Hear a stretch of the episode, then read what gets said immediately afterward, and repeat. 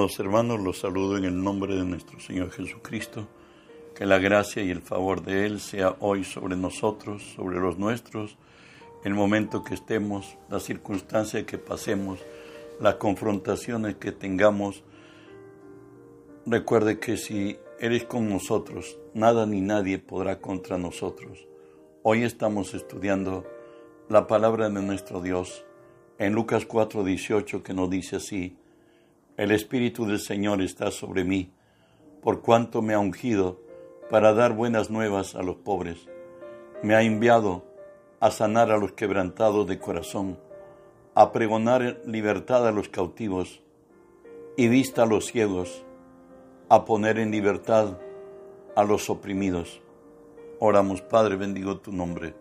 Te doy gracias que siendo hombre me concedes el privilegio de presentarme hoy delante de ti y ponerme por ti delante de tu pueblo. Por ello te cedo, Señor, mi voluntad, mis pensamientos, las palabras de mi boca, mis actitudes y acciones las sujeto y las someto a ti, Señor Dios. Y tú que vives en mí, haz tu obra a través de mí. Por tu nombre, Jesús, tomo autoridad sobre toda fuerza del reino del mal que se haya filtrado en este lugar o al lugar a donde esta señal alcance en tu nombre los ordeno que se aparten, que huyan de nosotros en el nombre de Jesús. Y en el nombre de Jesús, Dios Espíritu Santo, permíteme decirte, bienvenido Espíritu Santo. Hoy unge mis labios con tu poder. Pon tus palabras en mi boca. Unge los oídos de mis hermanos. Que tu palabra se quede en nosotros. Háblanos, buen Dios, en el nombre de Jesús. Hoy estamos estudiando la serie titulada el Espíritu de Dios está sobre mí. Hoy hablaremos. Son prosperados y luego caen.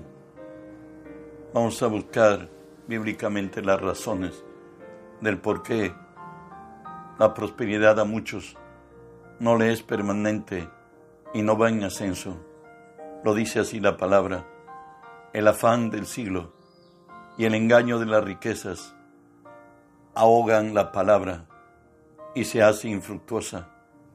Lucas 8 habla de ello también, la que cayó entre espinos.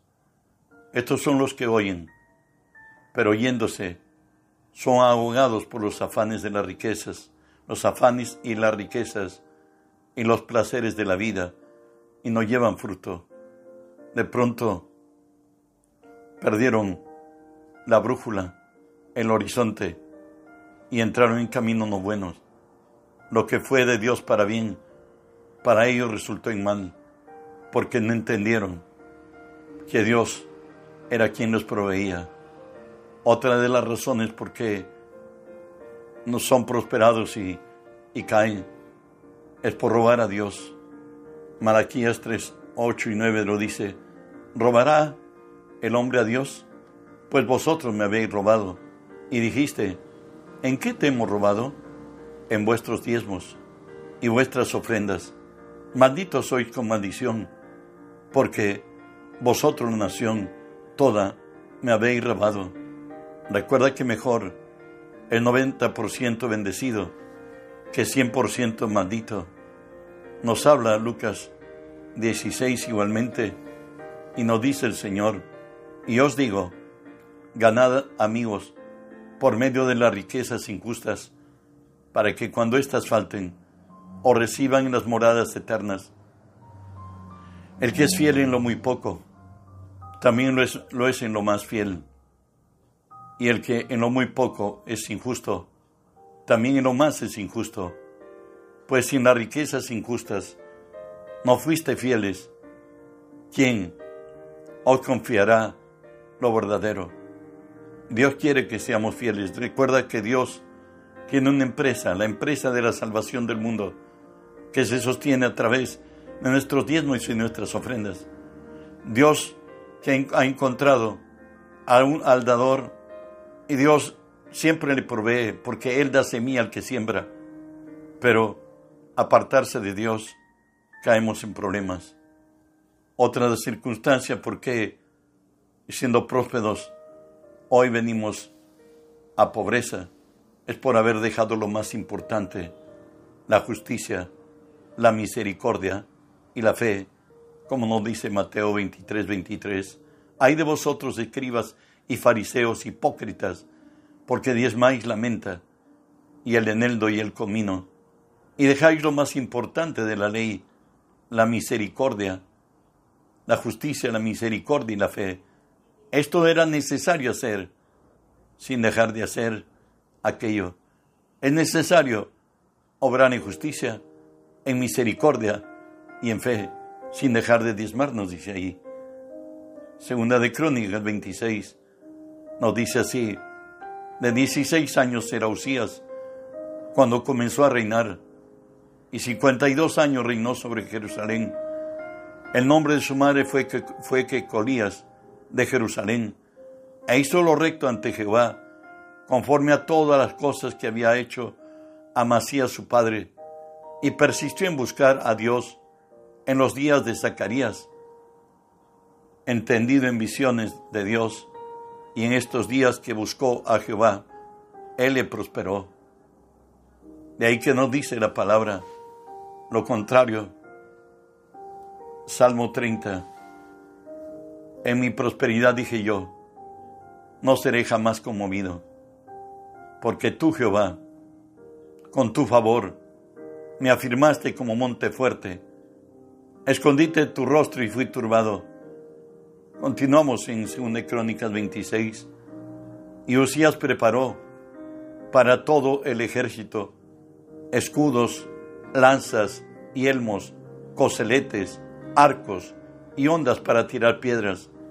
E hizo en Jerusalén máquinas, por máquinas inventadas por ingenieros para que estuviesen en las torres y en los baluartes, para arrojar saetas y grandes piedras, y su fama se extendió lejos, porque fue ayudado maravillosamente hasta hacerse poderoso.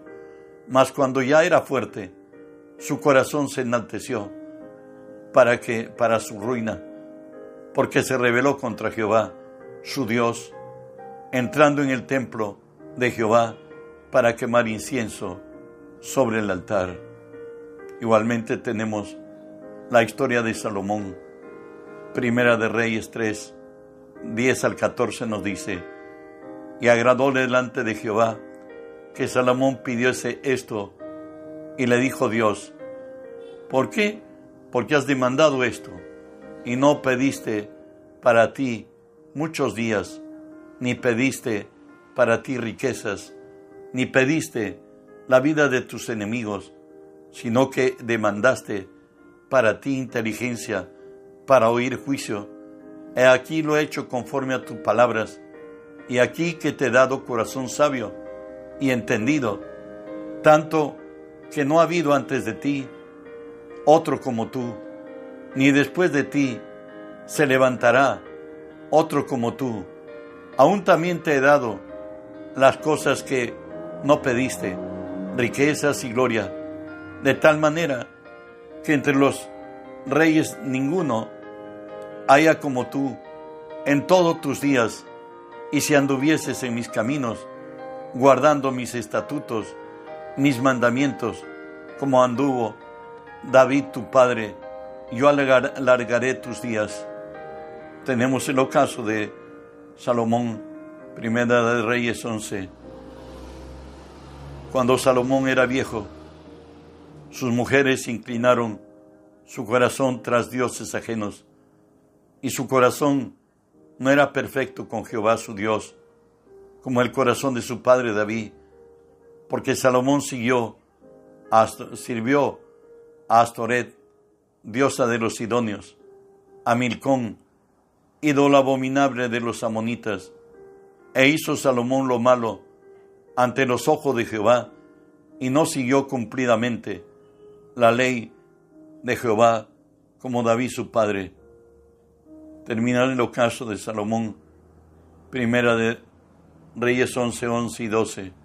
Y dijo Jehová a Salomón, por cuanto ha habido esto en ti y no has guardado mi pacto y mis estatutos que yo te mandé, romperé de ti el reino y lo entregaré a tu siervo Sin embargo, no lo haré en tus días. Por amor de David tu padre, lo romperé en la mano de tu hijo. Fue con Jeroboam que Israel se dividió y por amor a David, Dios le dejó una sola tribu, la tribu de Judá, y como heredad Jerusalén. Dios es juez justo. Si hacemos lo bueno, Él nos bendecirá. Si haremos lo correcto, Él es juez justo, nos humillará. Avanzamos del por qué los hombres son prósperos y luego se ven abatidos. Mateo 6:24 nos dice, ninguno puede servir a dos señores, porque o aborrecerá al uno y amará al otro, o estimará al uno y menospreciará al otro. No, no podéis servir a Dios y a las riquezas. Eclesiastés 5:10 nos dice así, el que ama el dinero no se saciará de dinero. El que ama mucho el tener no sacará fruto. También esto es vanidad.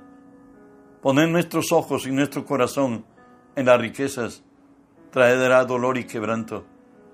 Y de ahí que, aun para dar a Dios, la semilla tiene que morir.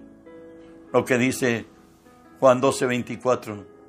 De cierto, de cierto os digo, que si el grano de trigo que cae en la tierra y muere, queda solo, pero si muere, lleva mucho fruto. Si todavía lo que has dado como ofrenda a tu Señor está en tu corazón y estás preocupado, ¿qué harán? ¿Cómo lo invertirán? ¿Y qué fin tendrá? Por cierto, si lo has dado a Dios, no te preocupes. Él se encargará. Y si hay indecentes, si hay gente que no entendió que era de Dios, recuerda que Él vive y tomará en cuenta un día de todo lo que hemos hecho en esta tierra, sea bueno, sea malo. Continuamos. Salmo 62, 10 nos dice así, no confíes en la violencia, ni en la rapiña, no os envanezcáis. Si se aumentan las riquezas, no pongáis el corazón en ellas si se aumentan las riquezas, no pongáis el corazón en ellas. Hoy nos ofrece Eclesiastes 5, del 13 al 16, que, que el trabajo que Dios nos ha bendecido debe alcanzar a nuestros hijos, aunque aquí habla lo contrario. Hay un mal doloroso que he visto debajo del sol, las riquezas guardadas por sus dueños para su mal, la cual se pierden en malas ocupaciones, y a los hijos que engendraron nada les queda en la mano, como salió del vientre de su madre desnudo, así vuelve, yéndose tal como vino, y nada tiene de su trabajo para llevar en su mano. Este también es un gran mal, que como vino, así haya de volver. ¿Y de qué le aprovechó trabajar en vano? Quien nos habló que los beneficios de esta gracia deben alcanzar a nuestros hijos y no debemos tener soberbia porque fuimos nosotros los instrumentos que Dios usó para darnos posesiones y riquezas. Recuerda que en esta tierra no somos eternos, somos temporales, pasamos y es justo dejar a nuestros hijos, aún a los hijos de nuestros hijos. Y nos dice la palabra que otra de las razones por las cuales vamos a pobreza es por afanarnos a ser ricos. Dice así Proverbios 23, no te afanes por hacerte rico, sé prudente y desiste, ¿has de poner tus ojos en las riquezas, siendo ningunas? Porque se harán alas como las alas del águila y volarán al cielo. Lo verás pasar y no quedarán contigo. O dice igualmente Proverbios 28, 22. Se apresura a ser rico el avaro y no sabe que ha de venir a pobreza. Se apresura a ser rico el avaro y no sabe que ha de venir a pobreza.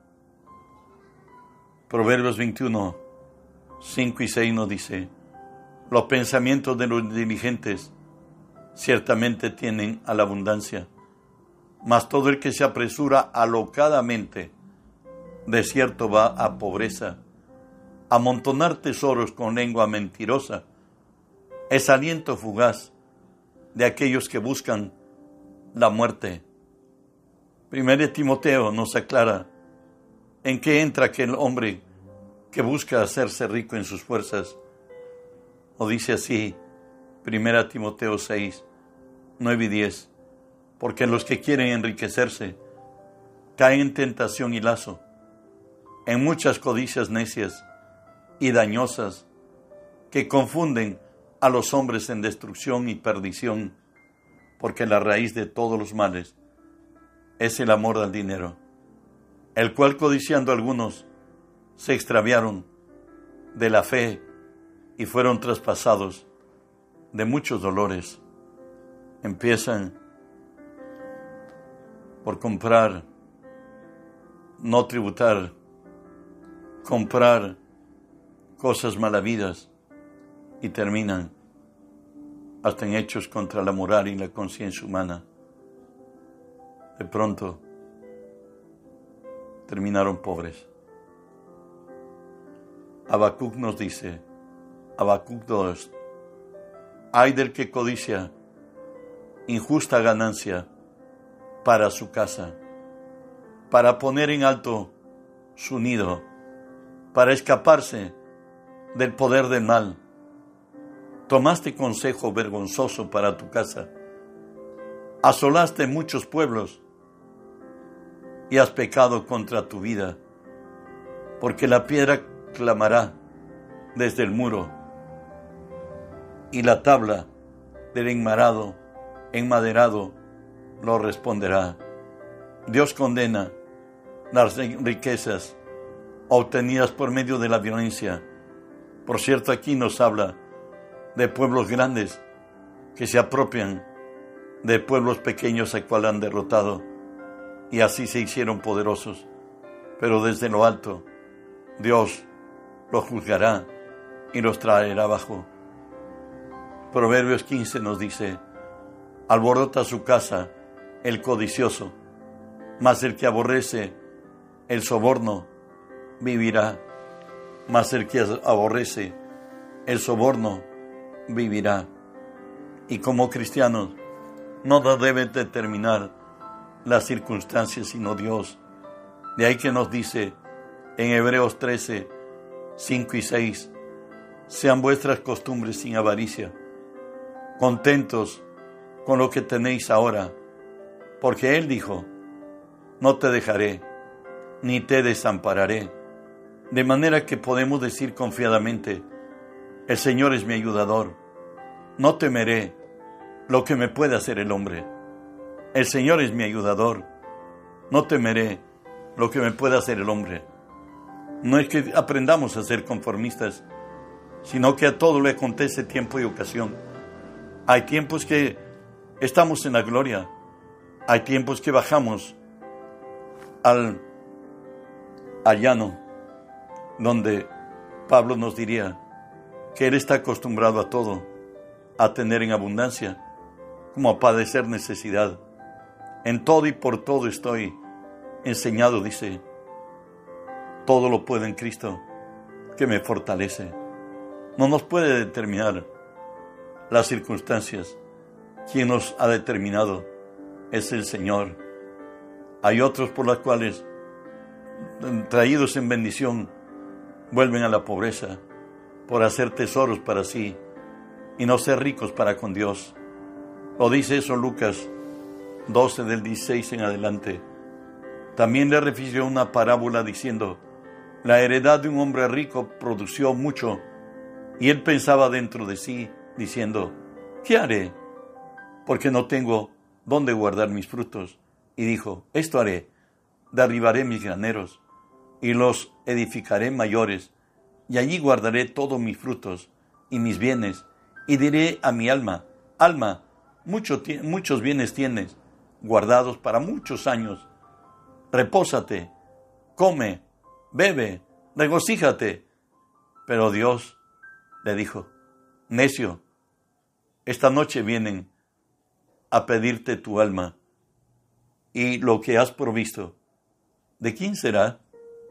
Así es el que hace para sí tesoro y no es rico para con Dios. Recuerda que Dios reclama de su pueblo nuestros diezmos y nuestras ofrendas.